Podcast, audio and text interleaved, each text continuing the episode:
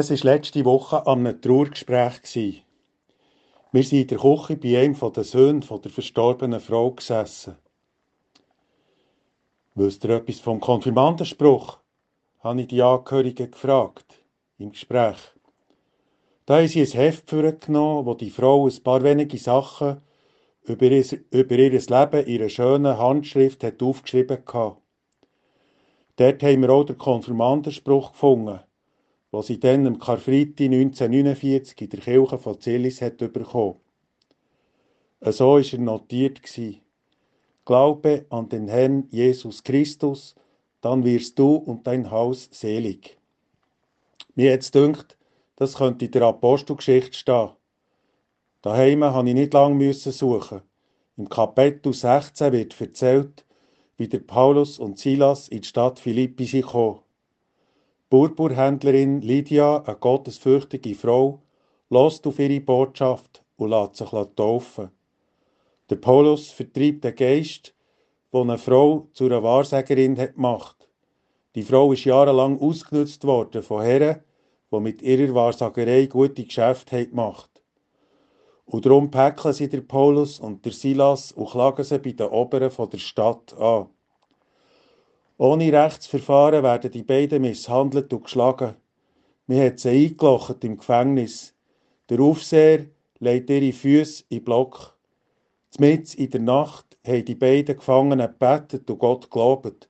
Vermutlich mit, Sing mit dem Singen von Psalmen. Die anderen Gefangenen haben es gehört. Es wird dann erzählt, es habe auf einmal ein Erdbeben gegeben. Die Türen vom Gefängnis sind aufgegangen und die Fesseln der Gefangenen abgehängt. Da erwacht der Aufseher. Er meint, all die Inhaftierten seien längstens schon über alle Berge und nimmt sein Schwert und will sich das Leben nehmen. Da ruft der Paulus, tu dir nichts an, wir sind alle noch da. Der Aufseher lässt Licht bringen, geht zum Paulus und Silas und fragt sie, was soll ich machen, dass ich heil aus dieser Geschichte rauskomme? Da sagt der Paulus, Du weisst ja, wie es im Machtapparat der Römer läuft. Der, der sich zu Rom von allen lässt, huldigen als Kyrios, als Herr über alle, der Kaiser, der wird er ja früher oder später wollen, der Gring umdrehen. Aber es muss nicht gegen alles so weitergehen, wie du bis jetzt gedacht hast. Ich weiss dir einen anderen Herr, nämlich der Kyrios Jesus. Das ist kein Gewaltherrscher, sein Name bedeutet Gott rettet. Ihm musst nicht zwungenermassen huldigen, wie im Kaiser zu Rom. Der Kyrios Jesus sucht nur dein Vertrauen. Darum verlass dich auf ihn, dann kommst du heil aus dieser Geschichte raus. Der Aufseher hat die beiden noch in dieser Nacht zu sich genommen. Er hat ihnen die Striemen gewaschen und sie gepflegt.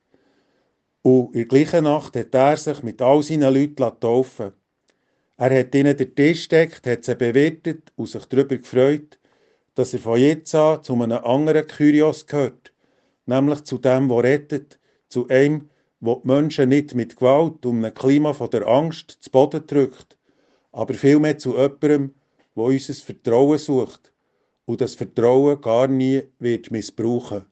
Ja, zu dem, der sagt, in der Welt habt ihr Angst, aber seid getrost, ich habe die Welt überwunden. Am letzten Samstag war die Abdankung. Die verstorbene Frau hat im Wintergang auf ihrem eigenen Webstuhl gewoben. Ihrer Abdankungspredigt habe ich darum ihren Konfirmandenspruch verwoben mit ihrer Lebensgeschichte. Und ich konnte zeigen, wie der Segensspruch durch ihr Leben wahr ist worden. Mein Name ist Kaspar Kunz und ich arbeite als Pfarrer in der Kirchgemeinde Zillis-Schamserberg.